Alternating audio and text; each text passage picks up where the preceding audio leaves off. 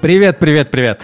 Это подкаст «Альбомы по пятницам», а меня зовут Паша Борисов, я его ведущий. Нас не было в эфире целых, сколько, Лера, две недели? Две недели. Вау, Паш, ну слушай, это прям приличное время. Я, честно говоря, соскучилась очень сильно по, по тебе, Паша, и по разговорам о музыке. Честно, мне этого очень не хватало. Я соскучился по тебе, и э, ты знаешь, я немножечко даже соскучился по музыке, потому что пока я был в отпуске, я не слушал музыку. Вау, это, конечно, интересный опыт. Я себе не могу представить, чтобы я в течение двух недель так прям осознанно слушала только звуки моря, звуки природы, птиц.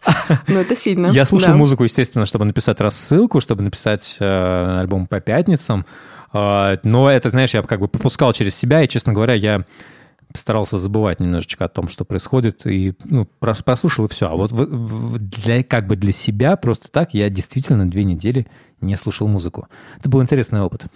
Э, про этот опыт, э, про связанную вещь, нам э, есть вопрос читателя – Вопрос такой. Привет, Паша и Лера. Э, спасибо за ваши подкасты. Когда-то я был огромнейшим музыкальным задротом и не мог прожить ни дня без открытия какой-то новой группы или нескольких альбомов.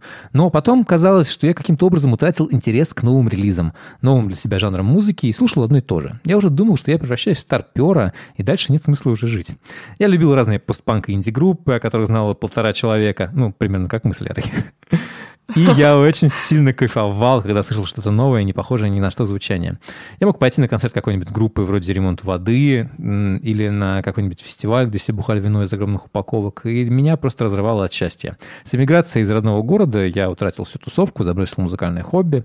Последние полтора года я все время читаю и слушаю в фоне новости, потому что война разрушает мой Харьков. Не знаю, что сказать на этот счет. Это пиздец. Это, да. А, а мои родители находятся почти весь этот период в городе и не хотят уезжать. Э, я решил, что я скажу с ума и пробую заменить этот новостной контент на музыку. Как бы ни было трудно, что-то нужно было менять. Он нашел наш подкаст и стал постепенно слушать новые группы, о которых мы говорим.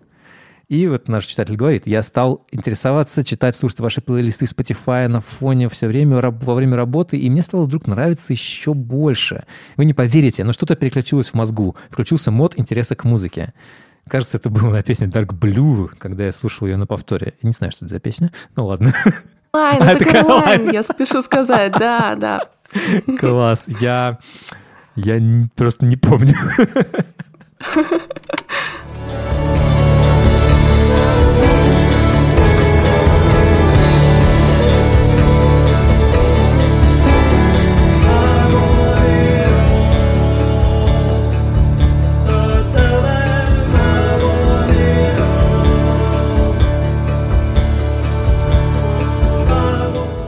Понимаю, прекрасная песня, конечно. Я не запоминаю просто песни по названиям, поэтому... Знаешь, вот сложно. именно этот трек я очень хорошо запомнила, потому что альбом, дебютный альбом Каролайн, вышел как раз в пятницу, ну, буквально на следующий день после войны. Ко мне он попал в руки чуть раньше, я писала по нему текст, и он должен был выйти в четверг, как раз когда э, произошли первые удары. И я помню, что это было такое сумбурное время, настолько тревожное. Вот этот альбом, он буквально меня спасал, поэтому я очень сильно разделяю эти чувства. Я музыку Это смог было слушать, очень сложно наверное. слушать музыку, да, да, да вообще да. в целом. Я смог начать слушать музыку на 2 через 3. Продолжаем. Вот, так вот, к чему это все, пишет наш читатель Игорь. А, как вы думаете, насколько труднее воспринимается все новое во время того, когда мы взрослеем? Труднее ли испытывать новые чувства? Как не закрыться к новой музыке и искусству? Как лично вы это ощущаете? Спасибо вам огромное. Игорь, спасибо большое за вопрос. А, спасибо. Я, наверное, я постарше чуток, поэтому давай я начну. Как, как это, как это... Как это ощущается? Как это ощущается? Я буквально завел альбом по пятницам для того, чтобы не терять вот это чувство. Я слишком люблю музыку. А, я прекрасно понимаю, насколько легко скатиться вот в это вот слушание только старого, вот этого копания в, только в том, что было уже раньше, то, что мне уже нравится. И я знаю, у меня есть много знакомых, которые, допустим, за пределы своего любимого жанра уже не, не выходят. Я играю э, в группе под названием Acres, это такой типа инди-рок, э, эмо. Мы записали демку, и, наверное, она скоро выйдет. И вот вокалист этой группы Патрик, он, э, он очень он настолько прошарен вот в этой вот андеграундной эмо-сцене начала, середины 90-х, он знает группы, про которые не знает никто. Он знает какие-то русские группы, про которые mm-hmm. я-то ничего не знаю. Он, я когда ему сказал про Маршак, он такой, типа, ну да, Маршак, да, слышал про них. То есть он в курсе, да? Да, да, да, да, он абсолютно гик в этом плане. Но все, что за пределами, вот все. Он как бы, он говорит, а, я а, что-то. Неинтересно, да? Да. Я боялся такого. Ну вот э, я себя в каком-то образе, в каком-то смысле заставлял, наверное, да. Вот, вот так вот. И есть... Э, самое главное, что если у тебя внутри есть страсть, можно ее потерять, но ты просто будешь несчастлив достаточно сильно. И главное распознать, главное научиться чувствовать себя, чувствовать свои, для меня лично, свои потребности. И моя потребность вот в каком-то потреблении и осмыслении именно новой музыки, она достаточно высокая, и я ее очень хорошо очень чувствую, что вот мне это очень-очень-очень надо. Вот Игорю, видимо, тоже очень надо, да, но какие-то вещи могут отвлекать, быт и так далее, ты уже не так себя идентифицируешь через музыку, а, и я очень рад, что наш подкаст помогает. Я буквально, буквально ради этого всем этим занимаюсь.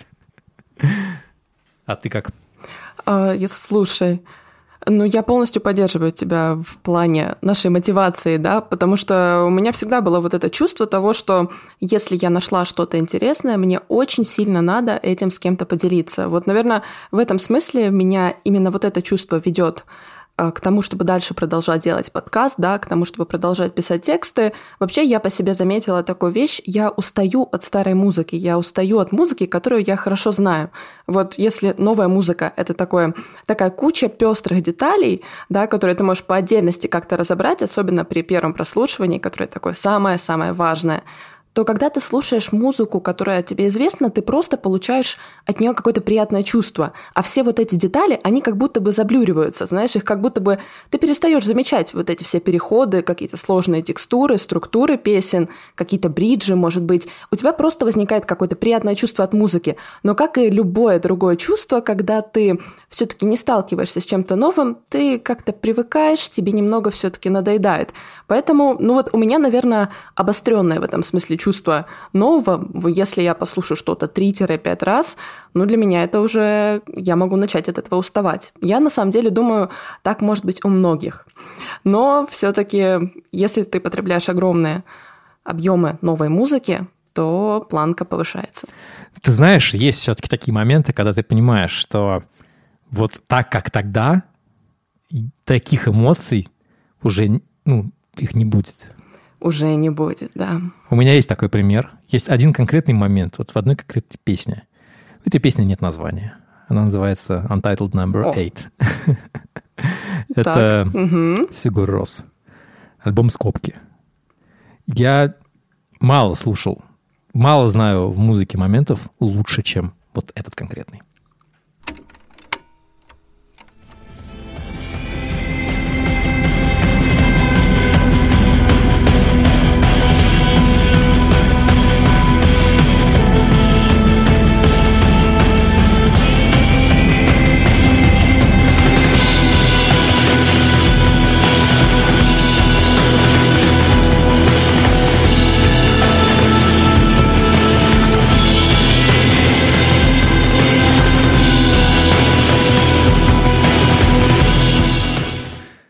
Это было великолепно.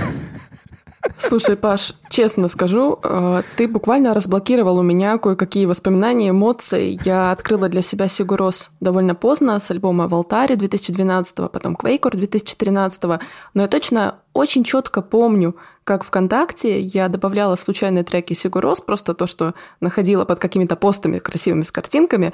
И вот я когда-то наткнулась на этот трек. Я сейчас вот только поняла, что да, действительно там было Untitled, и там была цифра 8. И ты сейчас это включил, и я вспомнила, какой это красивый момент. Это безумно красивая песня. Это ужасно красивая песня. Я услышал это году, мне кажется, в 2002-2001, то есть когда это примерно выходило.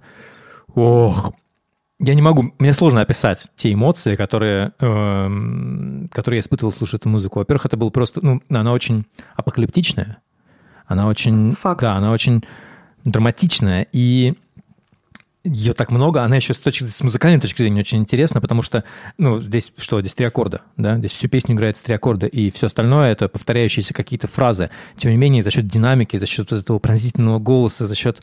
Когда я первый раз увидел, как Йонси играет на гитаре э, смычком, я просто был такой, вау, так можно? Я не любил Led Zeppelin, поэтому для меня, ну, как-то, я не, не, не, у меня не было этого угара, что типа там, вот Джимми Пейдж играет с смычком, круто. Нет, для меня был Йонс играет смычком. Я, естественно, ну, когда я начал играть на гитаре, когда стал играть в группе, естественно, у меня был там, в моей группе была песня, в которой вступление было, где я играл смычком, с кучей дилея. Это очень сильно, yeah. это очень сильно повлияло на меня. Просто, просто я не знаю, каким... Это одна из самых-самых-самых-самых... Вот если брать какой-то момент, который определяет меня как человека с точки зрения через музыку, то, наверное, вот эти вот полминутки именно конкретного этого трека, они, да, прям, прям, прям меня, конечно... Вау. Это, это, это очень-очень важная какая-то для меня история. У Сигурос вышел новый альбом. Его история забавная, интересная, потому что казалось, что, в принципе, Сигурос больше уже ну, не будут, наверное, ничего делать. И в общем, понятно почему, потому что, мне кажется, ну, они... Какое у тебя вообще было ощущение? Вот, вот именно ты начала слушать игру с последних, с поздней как бы эм, записей, да? А, какие, какой твой любимый альбом? Квейкур 2013 Квейкур? года. А, последний, Тоже последний, первый трек. Да, да, да, ничего себе, интересно.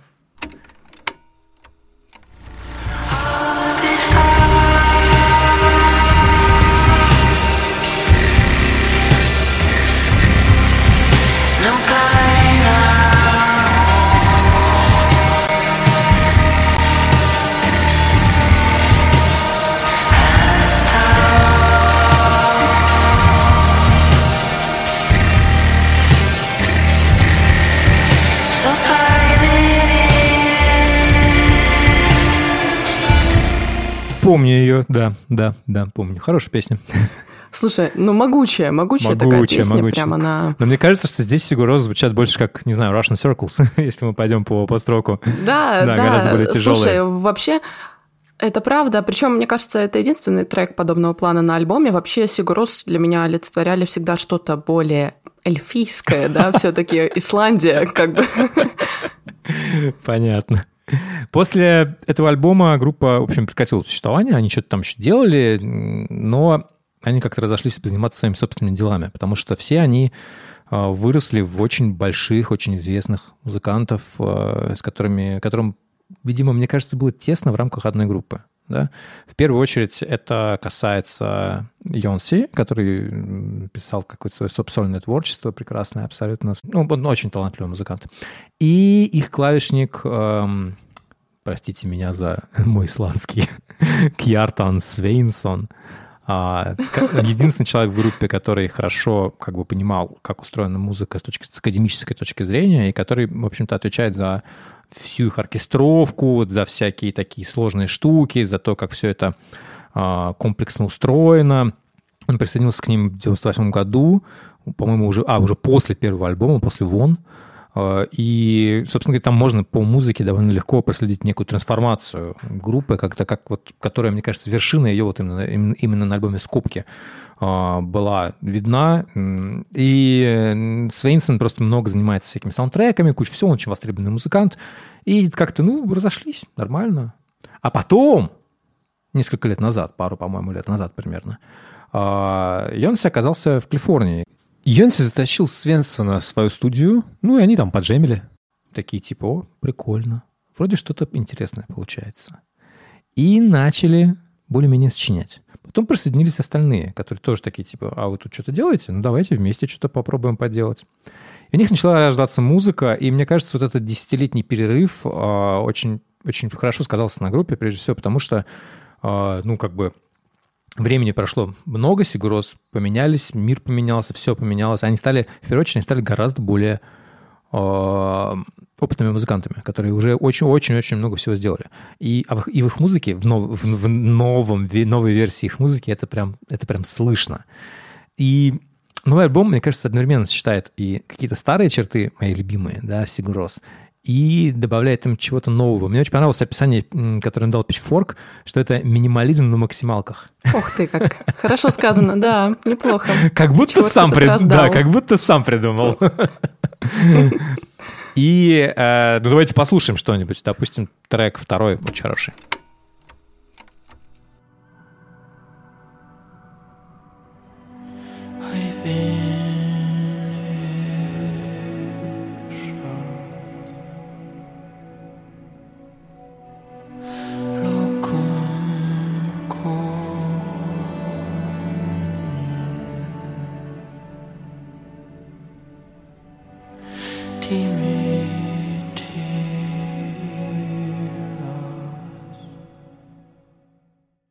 Там много всего развивается, интересная музыка. Так вот, я отдыхал последние две недели на, на тайском острове Нгочанг. Э, там нет людей, там в основном обезьяны. И я шел как-то... И вот этот и новый альбом Сигурос, мне кажется, была помимо... Вот я послушал его, вот его слушал в, в как бы ради удовольствия, да, и я немножечко слушал Джона Хопкинса. И вот это единственное, что я слушал, мне кажется, за все две недели. И я как-то шел в магазин вечером э, по какой-то проселочной дороге, абсолютная темнота, э, вокруг, ну, близко к морю, шумит море, слышно его. И у меня наушники, в них вот эта вот музыка, которой нужно прислушиваться. Много чего, там очень много шорохов. Ты слышишь буквально каждый скрип смычка по струнам, вот, вот такие вот все. Э, каждый вздох Йонси. Он, она тебя заставляет вслушиваться в детали. И эти детали сочетались вместе с тем, что ну, вокруг меня происходило.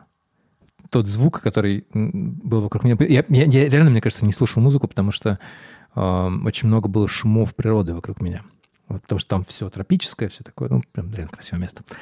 И вот это вот ощущение, я, я шел просто, меня, меня как-то, знаешь, прям мурашки окатились с головы до ног, еще ну, тепло очень, там, плюс 30, вот эта влажная погода, достаточно такая приятная. О, я... Это момент, который я не забуду. Понимаешь? Блин. Блин, знаешь почему блин? Почему? Объясню. Потому что я этот альбом послушала в абсолютно других условиях. Я послушала его, будучи в городе, было очень шумно, я спускалась на лифте, я не включила режим шумоподавления в наушниках, и я, в общем-то, спешила. Я половину альбома послушала дома, потом мне надо было уже выбегать, я выбежала в наушниках, что-то там доигрывалось, думаю, ну, дослушаю альбом, как бы как же я его брошу. И как-то он мне, в общем-то, не зашел. И что ты думаешь? Спустя пару дней я натыкаюсь на Reddit, да, в огромной ленте, статья Guardian о том, что Sigur Rós выпустили новый альбом и идет какой-то фичер. Я открываю этот фичер, просто думаю, ну, может, я чего-то не понимаю. Но вот кажется мне, как будто бы проще стала музыка, да, вот она была минималистичная, а стала еще более минималистичной. И я там нашла несколько таких э, интересностей, скажем так, Касательно группы, во-первых, э, ты вот упомянул о том, что Йонси переехал в Калифорнию. Переехал-то он по очень грустной причине, на самом деле. Сигурос попали в гигантские просто долги. Вау, а вот примерно реально? в тот момент, когда... Ты не знал? Нет.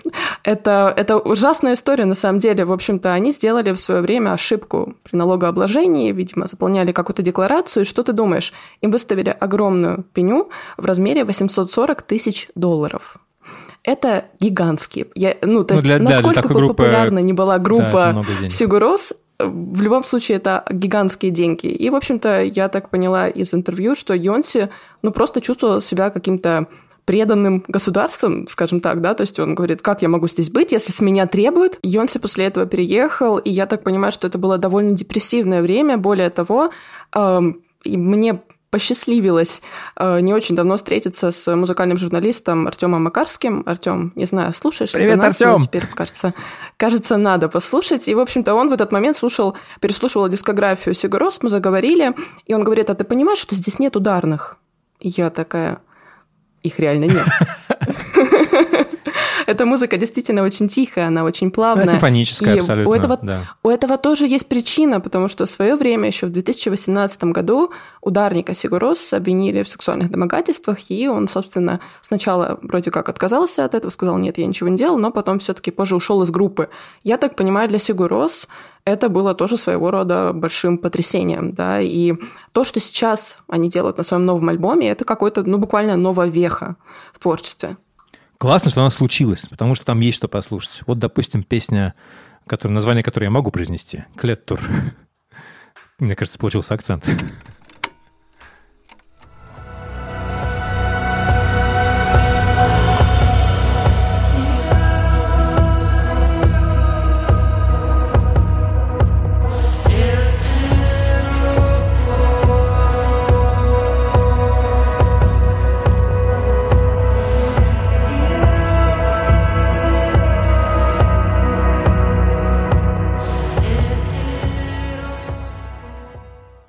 Мой тейк такой. Я хотел услышать от группы Сигурос, если бы она как бы возрождалась, скажем так, да, что угодно, кроме повторения старого. И я это услышал. Твое желание буквально исполнилось. Да. Слушай, я все-таки пересмотрю свое мнение по этому альбому, потому что я думала, что он для меня простоват. Теперь я думаю, что я простовата для этого Мне альбома. Мне кажется, он тебя не нашел в нужное время. А, и он, он достаточно сложный, там много сложностей. Вот хотя бы вот эта вот вокальная мелодия у Йонси здесь, она хитренькая такая.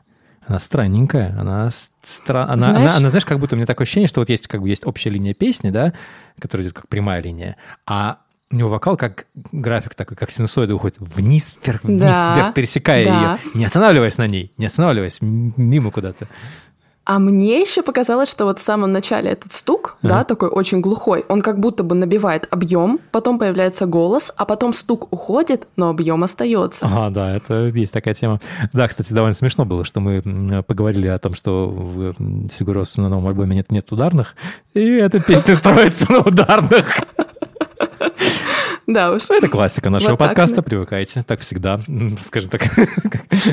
Извини, извините, что разочаровали. Это повторится.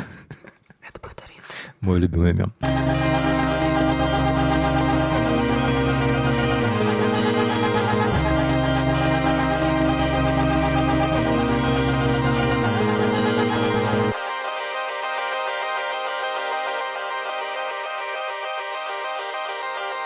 Лера, а что ты интересного послушала за эти две недели? Мы с тобой буквально...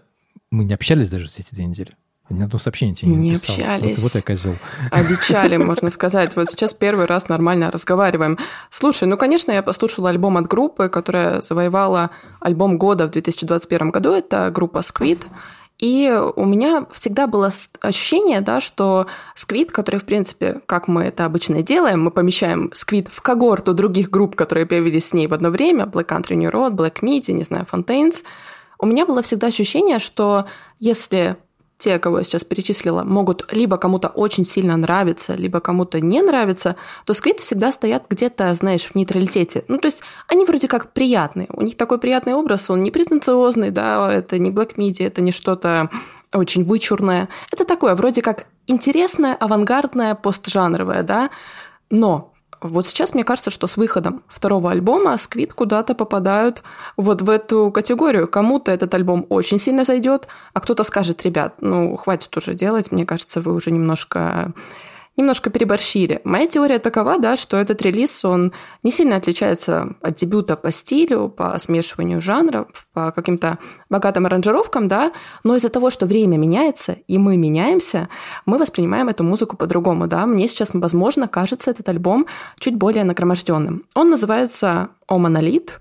Изначально он должен был называться Moonrakers. Moonrakers — это так называют, в общем, жителей э, Уилтшира, это графство на западе Англии, где записывался новый альбом, но Сквит решили сделать его название таким открытым для интерпретации. Они нарочно хотели, чтобы все связанное с этим релизом не имело большого смысла, вот так вот. Но все-таки, но все-таки. слушай, это очень, это, очень, это очень складывается мое ощущение этой группы, потому что я был на них раз пять, а, и каждый раз у меня было полное ощущение, что я просто ну, на другой группе. О монолит, знаешь, это одновременно обозначение для чего-то очень древнего и для чего-то очень современного. Вообще этот релиз, он создавался буквально сразу после того, как а, был выпущен дебютный Bright Greenfield, и так как группа была в Америке с туром, да, с гигантским, она имела возможность пропустить все вот эти новые песни в инструментальной форме вживую. То есть все это было уже отыграно, по сути. В сравнении с дебютом этот релиз — это такой, я бы сказала, переход из города в село. Ну вот буквально.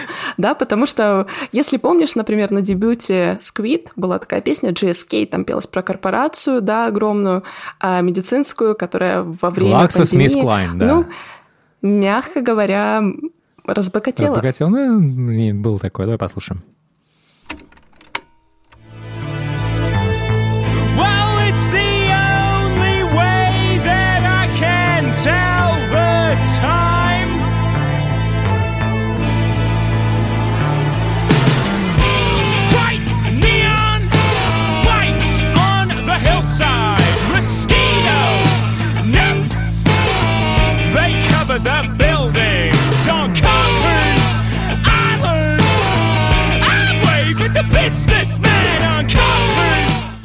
Как мне нравится саксофон вот этот. Ой, да. А слушай, а вот ты видишь, да, даже буквально по этим строчкам, да, там поется о том, что яркие неоновые байки, да, какие-то э, конкрет, господи, э, бетон, цемент, как цемент, это нормально цемент, сказать? Цемент.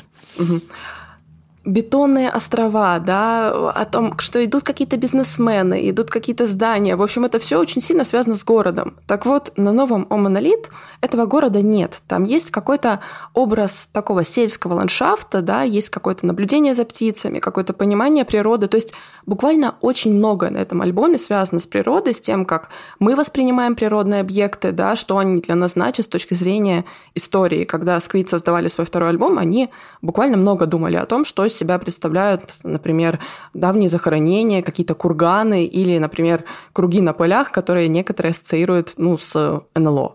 А, я должна сразу предупредить, что концепт музыки сквит не нужно понимать, потому что самого этого концепта его как такового нет. Просто люди, что, люди играют какую-то музыка... херню, да, и типа вместе что-то пытаются, пытаются понять, как это сочетается, если это сочетается. Да. Все верно. И в этом вся прелесть. То есть мы сами можем придумать, о чем этот альбом и о чем эти песни. Давай послушаем трек Undergrows.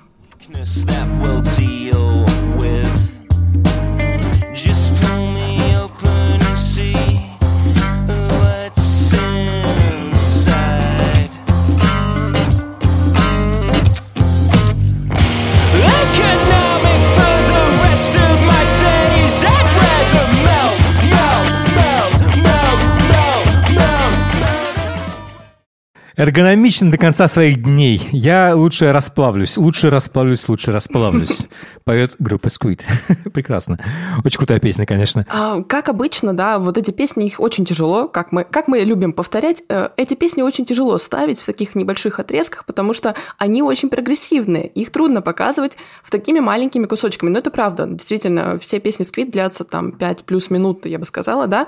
Здесь есть такое классическое медленное вступление, которое взрывается в припеве, с характерным спокенвордом, да, потом и таким, ну, визгом Оливера Джаджа. Там буквально все жужжит, там все скрипит, и Джадж в середине песни спрашивает, ты такой же циник, как и я? Да, то есть вот здесь просыпается вот тот самый сарказм, которым был переполнен дебютный альбом группы. Сама же эта песня, на самом деле, насколько я поняла, это песня о смерти. Undergrows вообще это слово переводится как «подлесок». То есть ты понимаешь, да, это вот а, тот уровень, э, в общем, э, кустов, небольших деревьев в лесу, которые вот как-то прячутся за какими-то огромными деревьями. Она написана, эта песня, от лица такого скучающего молодого музыканта, который выглядывает из окна, да, и вот как ты хорошо сказала, да, эргономичен до конца своих дней, да, лучше нет, да, и все это было написано как раз в тот период, когда Олли Джадж э, в пандемию, ему было очень-очень грустно дома, и он просто перестал замечать э, в окне каких-то проходящих, да, каких-то прохожих. Потому что их не ему было. стало от этого настолько плохо, и ему стало настолько плохо, что он начал задумываться об анимизме, да, анима переводится как душа, но, в общем-то, в том, о том, что каждый предмет имеет свою сущность, какую-то душу, да, какой-то что-то внутри все-таки живет. Более того, мне очень понравилось а, такой комментарий, где-то прочитала. В общем, ему настолько, его настолько это задолбало, я так поняла, что он устроился работать на склад Trade, чтобы там, ну, хоть с кем-то общаться. Это забавно, вот такой вот а, casual просто джоб у Оливера Джаджа. Вот casual. Ну, туда знаешь, какая очередь в Trade? У меня есть пара знакомых, которые работают в Trade. Там нормально, туда... Серьезно? Ну, это, это, ну, как бы, блин, ну ты Понимаешь, это же, это же не про деньги, это про близость к музыке, к возможности да, ходить на да. все концерты. В Рафтрейде каждую неделю э, выступают те люди, про которых мы с тобой разговариваем. И на многих из них ты билет никогда не купишь. Я там был на таких концертах, которые я до сих пор не могу привести в себя. Вот, это от них. Там какой-нибудь шейм какой-нибудь был потрясающий, маленький. Ну, это, это хорошее место, так что я его понимаю. Давай послушаем еще один трек, следующий буквально. Он называется «The Blades».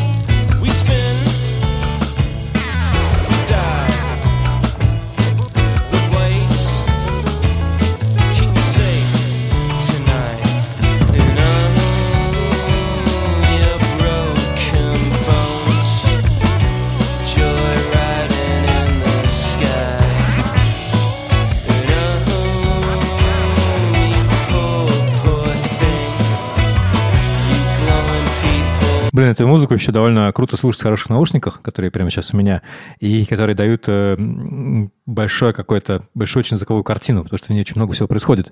И когда я слушал это в AirPods, э, это было такое, типа, она немножечко более скомпрессирована, ну, на улице где ты идешь, ты не так погружаешься, может быть, в музыку. Она должна быть, ну, в этих обстоятельствах она лучше работает, если она более грубая. А здесь очень, ну, прям много разных деталек.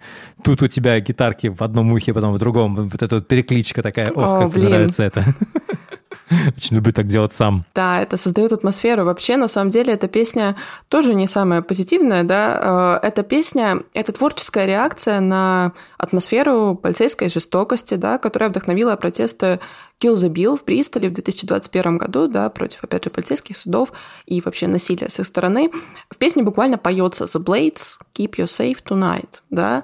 То есть, ну, в общем-то, песня не очень, не очень добрая, и вообще весь этот альбом, он во многом состоит из каких-то злых вещей, как будто бы фольклорных, но на самом деле очень современных, да, фольклорных, потому что песня называется «Подлесок», да. Блин, come on, типа, часто ты используешь вообще такое слово, да? Или там про какие-то ландшафты, опять же, сельские. Но это все все связывается в какие-то единые проблемы, да, это все комбинируется, опять же, в изоляцию, в, да, после пандемии. Это жестокость полиции, это какие-то экологические кризисы, это какая-то оторванность людей от природы, да, потому что глобализация. Это все какие-то неустойчивые отношения со средой обитания. И вот музыкально, мне кажется, это очень хорошо проявляется как раз в том, что здесь скомбинированы вот эти народные какие-то фолковые инструменты, да, и какая-то, ну, такая смешная немножко электроника, индустриальная, она такая такая, как будто бы авангардная, но на самом деле как будто бы игрушечная, да, вот что-то в ней такое э, забавно, чудное такое, я бы сказала. Чудное очень хорошее слово, которое действительно можно отнести к Squid. Они реально чудные. Я все время вот... Они чудные. Да, я все время, когда, когда я их слушаю, когда я думаю о них, э, эта группа, ну, просто они часто выступают где-то рядом, и я довольно часто на них хожу. Э, они как-то как, буквально как local band. Что-то такое, ну, реально довольно часто было на них.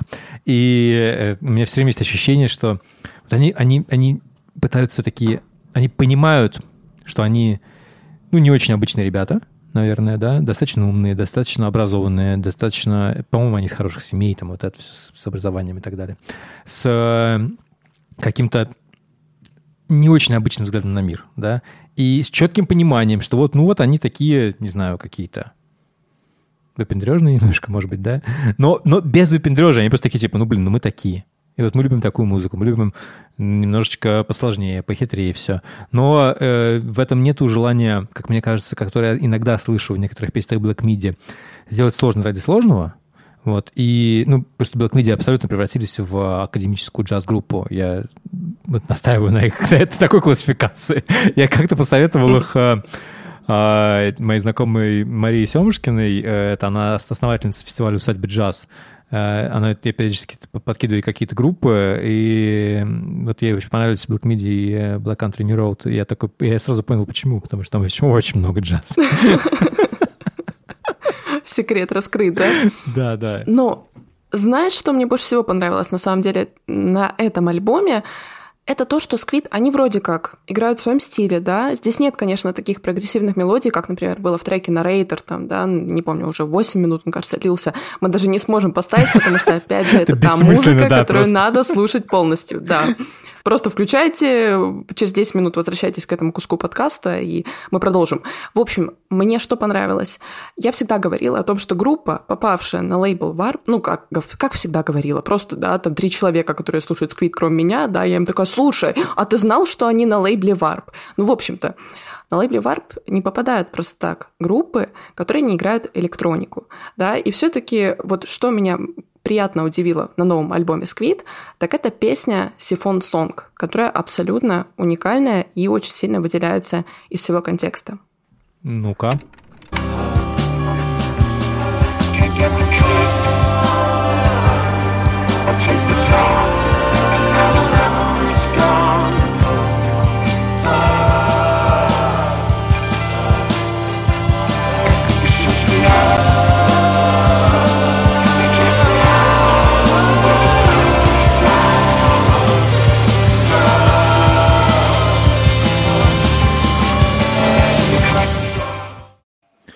Ты знаешь, я придумал определение музыки Squid. Это музыка человека, которого знаешь, которого мир задевает, на нервы давит, бесит, угу. подбешивает.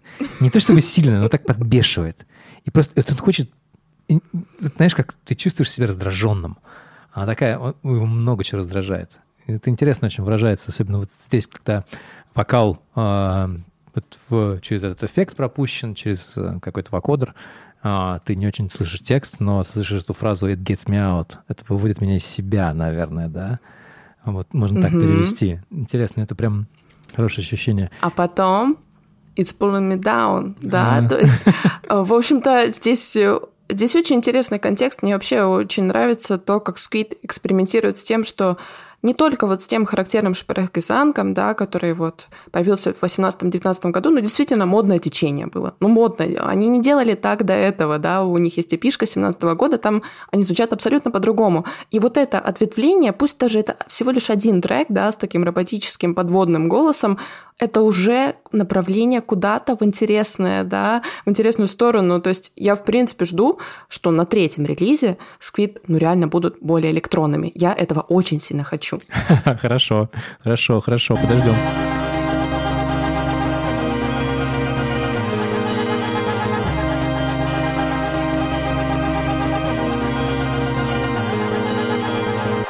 Знаешь, люди идут в панк-рок если можно идти в панк-рок, конечно. По разным причинам. Есть чаще, ну, как бы два повода, да. Первый — это, наверное, когда ты хочешь очень сильно шуметь, и такой, типа, я сейчас буду делать что-то против правил. да, панк-рок, е Панк-рок я имею в виду, естественно, как широкий термин, а не как какой-то нишевый жанр, да. А, общий подход. А другая концепция — это когда ты идешь панк-рок э, для того, чтобы, допустим, просто делать свои песни, излагать себя, выкладываться, но не следовать ничьим требованиям, не каким-то, да, допустим, у группы Ramones, да, гораздо больше, на самом деле, там, не знаю, у них очень много общего с поп-музыкой 50-х, например, да, потому что их, и они сами никогда не скрывали свою любовь э, к а, какой-то поп, такой цепля, цепляющей поп-музыке, они сознательно делали очень цепляющие песни, у них не было желания делать музыку свою супергершистой, просто они так умели играть, и вот получалось то, что получалось.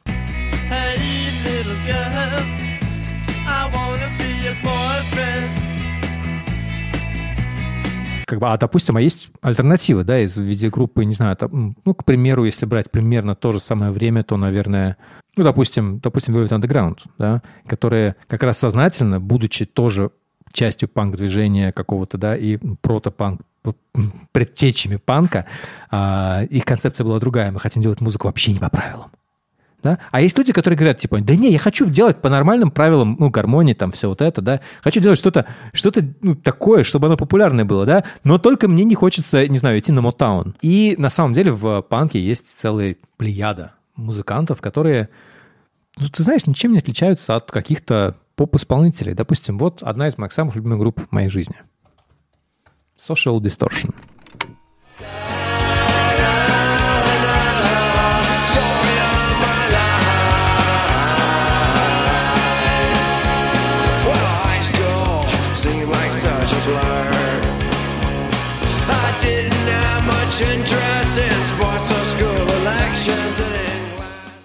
Ну, понятно, хорошая мелодичная песня.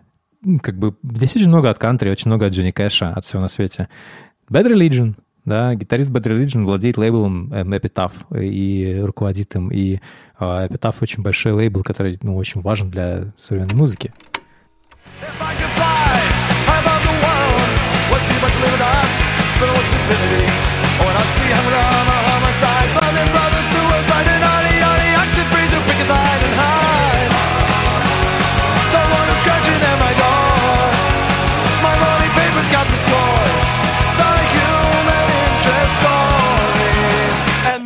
Obituary. Тоже прекрасная поп-музыка. Великая группа Husker Du, да, например. Что это такое? Это тоже, ну, это супер мелодичные песни.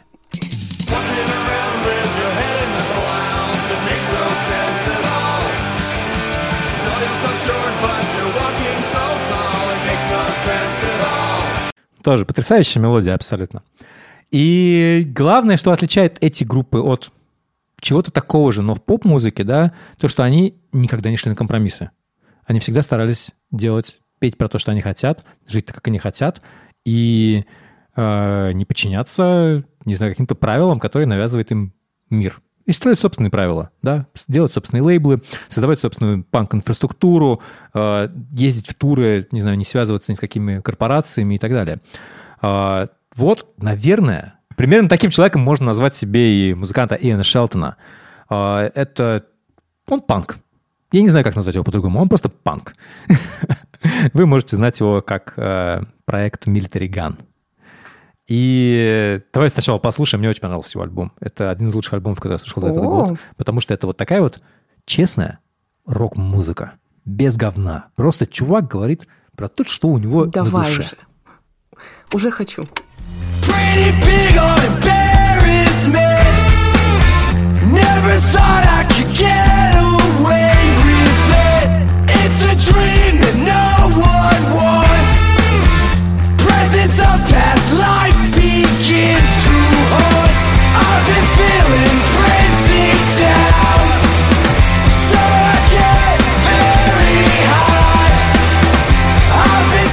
I've been feeling pretty down, so I get very high. Узнали? Согласны. Было. Панки. Панки Хой. Вот. Э, потрясающий персонаж. Я недавно слушал с ним очень интересный подкаст, э, который целиком посвящен тому, как музыканты справляются с жизнью. И он рассказывал просто о том, как он, в принципе, вот как устроена его жизнь, и э, он никогда не работал на обычной работе, нормальной вся его жизнь была с 17 лет, вот с, с, с раннего достаточно возраста и до, до сих пор, это бесконечные туры. Он жил от тура к туру. Первый раз он поехал в тур 17, он, по-моему, он из Сиэтла, и, а, точнее, он много времени провел в Сиэтле, а, сейчас он живет в Калифорнии, и он а, просто постоянно играл в разных группах.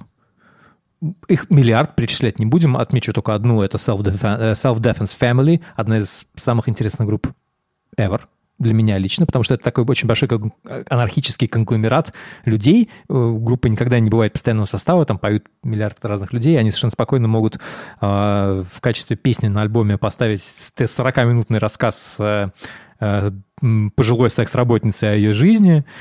Это крутая группа. Я люблю Self-Defense Family. Вот. И он там тоже был к ним как причастен. А, и в какой-то момент а, он, он работал водителем как-то у друзей. Он занимался печатью футболок. А, кстати, среди его, среди его клиентов, которые, ну, где он печатал футболки в фирме, да, среди клиентов был Мэклмор. Casual вещь, типа да, такой, просто, ну, обычно. Да, просто нормально, да, да, да, да, да. Он очень, очень трудяга, он все время, все время, все время букл туры.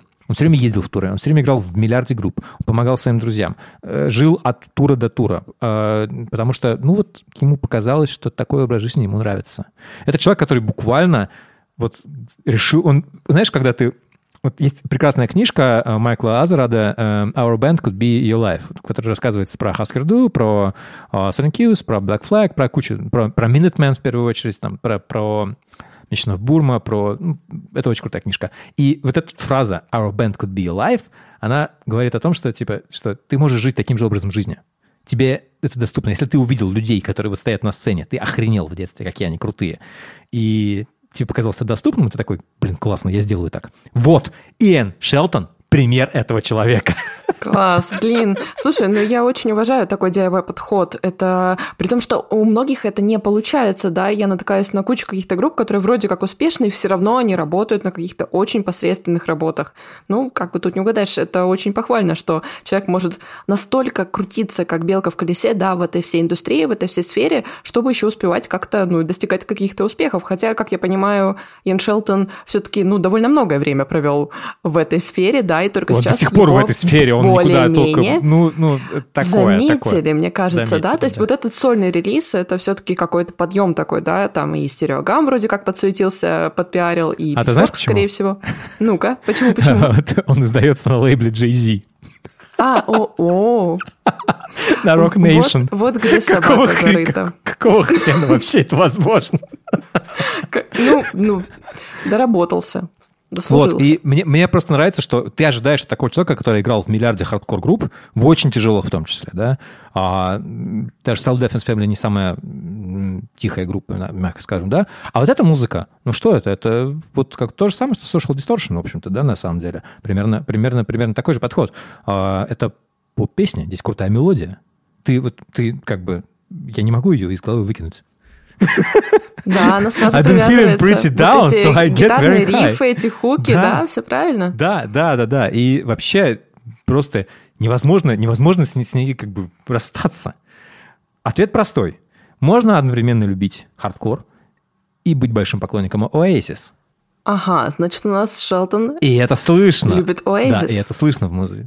Да, это слышно в музыке, что он хочет одновременно при этом писать не только как бы выкладываться, да, вот так вот, да, но одновременно писать доступные песни, которые помогают ему себя выразить максимально, максимально честно.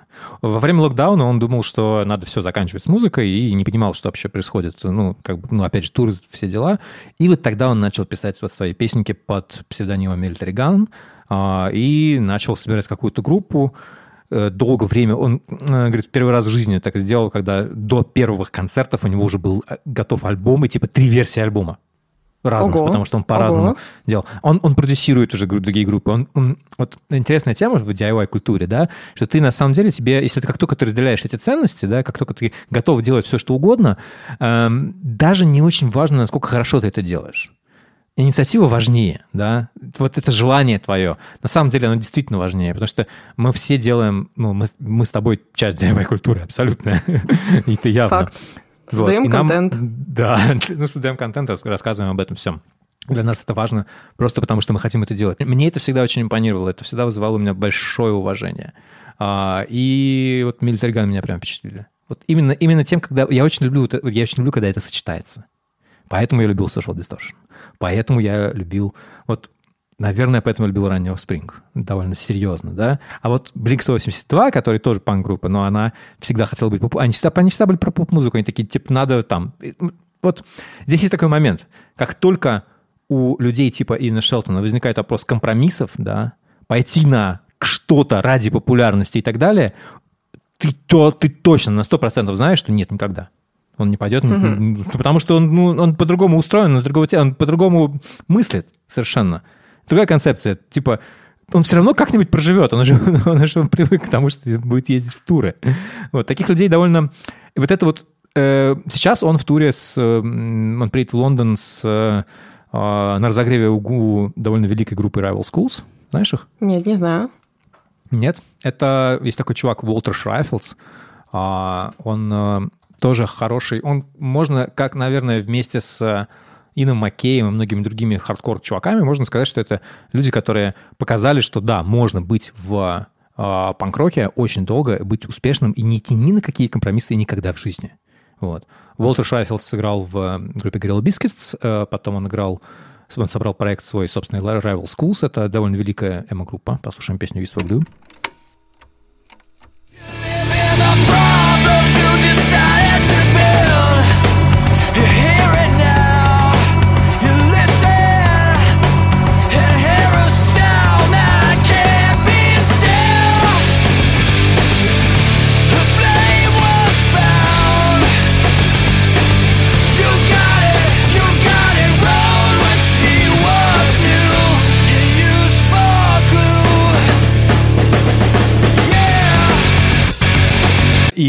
То, что они выступают вместе, то, что сейчас Military Gun выступает на разогреве у, у Rival Schools, у культовой в, этом, в, этом, в этой тусовке группы, это очень такая преемственность поколений. Мне прям, мне вот это вот, мне нравится, мне, мне Military Gun реально дико нравится сама вся история, что типа вот, вот есть, есть, это знаешь, она вселяет надежду, что у тебя может получиться, что в конце концов, начиная турить в 17 лет, ты пойдешь к тому, что ты будешь издаваться на Rock Nation. Это странно. Знаешь, у него, мне, по- у него самом... по-моему, у него менеджмент именно из, из, из, из лейбла Jay-Z, не, не, не прям непосредственно э, он в ростере. Ну, короче, сам факт. Мне на самом деле с этого альбома довольно сильно понравился один трек, третий по счету, Will Logic. I can see you. I can see the knife in hand.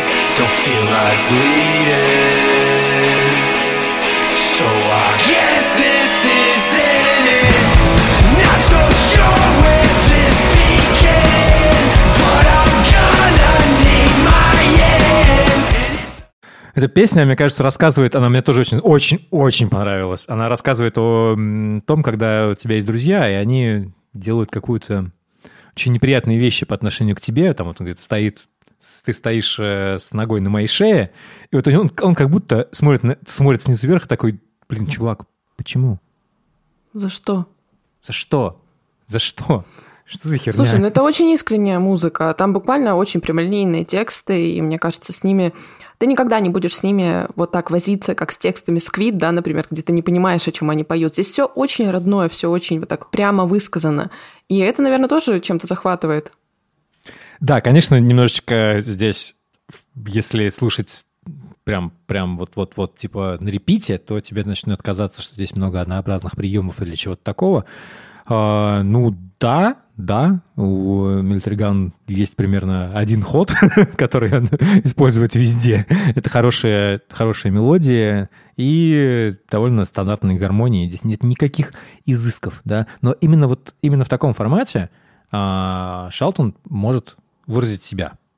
Именно такой формат ему сейчас близок. Мне очень нравится, как звучит голос, насколько он вот прям в тебе. Вот он, вот ты, ты чувствуешь, он тебя очень рисует, очень яркий образ персонажа. Ты можешь себе его представить.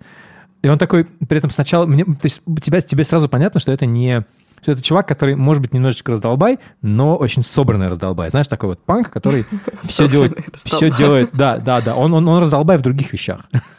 Он не признает а, авторитета какие-то, да, в этом плане. Но когда надо делать, он делает. И у Шелтона есть объяснение, его бабушка а, он, как бы у него корни из, из Англии, его бабушка уехала из Лондона после бомбежек во время Второй мировой, что Лондон разбомбили, и она потеряла очень много ну, близких родственников.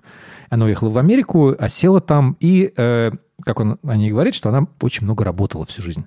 Она постоянно открывала какие-то компании, занималась бизнесом, постаралась как-то, э, ну, начать жизнь заново, и много очень трудилась, и привела ему вот эту любовь к труду.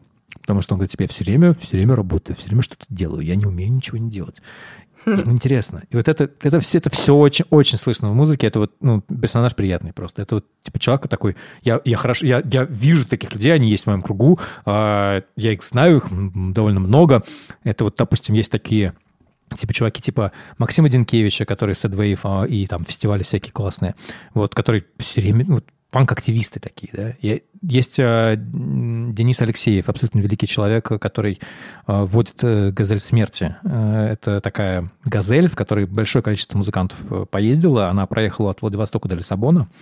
Wow. Она не должна была проехать 5 метров. Я в ней ездил, кстати. Не очень далеко, но я в ней ездил из... Я в ней ездил из э, Латвии в Эстонию. Ну, это, это было прикольно. Она не, не, не должна ездить. Это машина, в которой все чинится кувалдой.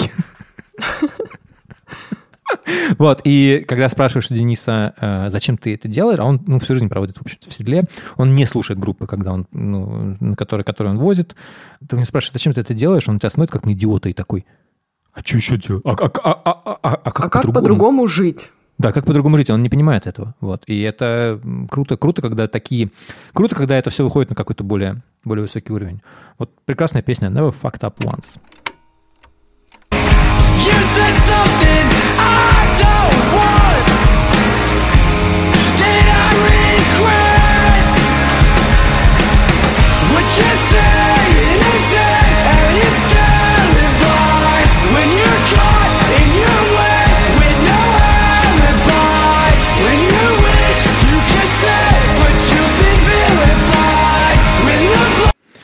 Про каких-то он поет идеальных людей, которые пытаются казаться лучше, чем они на самом деле.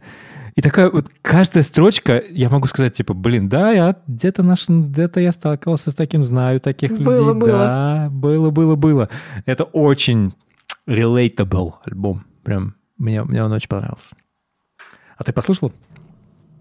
Я послушала, и мне он очень понравился тоже, но знаешь, вот я за собой заметила вот эту штуку, мне как будто бы понравился он тем, что он сочетает в себе и вот это хардкорное, да, какое-то прошлое, то, чем увлекался Ян Шелтон э, последние, там, не знаю, 10 лет, и какой-то все таки вот этот прыжок в сторону какого-то, ну, не сказать прям поп-панка, да, но вот все таки я чувствую в этом какой-то какую-то отсылку на Blink-182, да, вот что на какой-то Green Day. Ты произнесла, ты произнесла Blink-182. Да, да, я сосредоточилась и сказала эту цифру на английском. Blink 182, также известный как 182. В общем-то, я, я просто чувствую, знаешь, что здесь есть и вот этот вот какой-то вайб Fugazi, да, какой-то вайб просто супер DIY культуры, но в то же время это вышло все на вот этот level, да, как ты сказал, что это поднялось до уровня медиа, потому что, ну, возможно, там есть какие-то вот эти поп-хуки, да, которые взяты с какой-то поп-альтернативы, поп-панка, да, опять же, вот какой-то музыки такой, не знаю, нулевых. Ну, вот Потому что панк кажется. никогда не был э, ну, в, И в, ты в этом показал понимании. на примере да. вот этих песен в самом начале. Ну, это правда, да? Как бы это мы вроде как воспринимаем это как панк, но опять же, как мы на это смотрим, как на жанр, как на движение, да, как на а, какой-то, не знаю, подход. Панк не был отрицанием поп музы, доступной музыки, да. Дело не про доступность, дело в том, что это, это было отрицание того, что ты не хочешь... Использовать те же буквально, методы, может быть? Нет, методы окей, нет, ты не хочешь делать это по тем правилам, которые уже придуманы, да. Правила. А, угу. Да, типа, мы, мы прекрасно знаем, что, что погубило, там, не знаю, Курта Кобейна, да, и Нирвану, да, это существование в довольно суровом мире шоу-бизнеса в начале 90-х, да, когда ты обязан давать сотни интервью одинаковых, да, когда на тебя очень много внимания, когда э, лейблы требуют от тебя делать шоу, шоу по определенному как бы канону. И, ну, кто-то сопротивляется, не, не у всех есть силы сопротивляться этому. И мы знаем много примеров групп, которые, которых это все убило буквально. И вот, собственно говоря, Кобейн такой же пример. Короче, прям я, я вообще, я, я взгрелся. Вдохновился. Да. Замотивировался. Слушай, да. ну, буду, буду слушать. Что? Подкупил.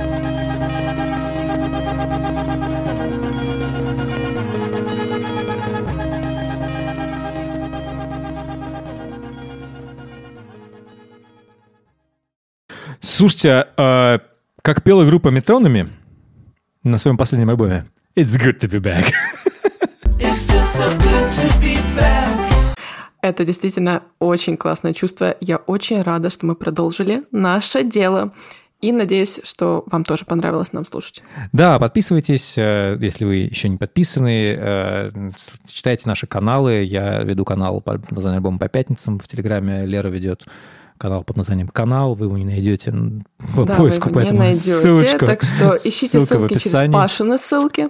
Да, и еще у нас есть какой-то... Мы собираемся немножечко, по крайней мере, я собираюсь точно, немножко расширить какую-то нашу деятельность. Я придумал типа стримы, прости господи, диджей-сеты. На самом Нельзя деле, говорить типа. На, типа. Ты, ты обесцениваешь, давай без типа. А. Мы придумали стримы. Да, мы придумали стримы, и точнее это будет коллективное прослушивание музыки. Угу. Вот. И, наверное, в день, когда выйдет этот подкаст, это будет среда, а в телеграм-канале будет ссылочка на стрим, который будет, наверное, часов в 7, может быть, в 8 по Москве, может быть, чуть попозже. И стрим потом будет доступен где-нибудь у нас на Ютубе. Тоже ссылочки всякие будут в канале. А, там мы будем ставить, я буду ставить, пока что я, потом мы придумаем, я думаю, пока как будет совместно. Паша. Да. Заходите. А, буду ставить музыку и что-то писать про нее в чатике и, может быть, даже просто разговаривать голосом. В прямом эфире, соответственно. А, будет, наверное, забавно. Мне хочется, мне всегда хотелось иметь, видимо, собственную радиостанцию. Начало положено. Будет в эту среду обязательно присоединяйтесь. Спасибо, что слушали нас. Оставляйте комментарии, пишите рецензии, если хотите, если вам нравится наш подкаст. Ну, если не нравится, тоже пишите. Что ж. Если что, не нравится, мы, какого хрена делаем? вы дослушали? Дослушали до конца. Вообще, а столько нечего делать. Ну, надеюсь, хотя бы, если это был последний выпуск, то он был интересный. Да. Что ж, спасибо и пока. Пока. Пока.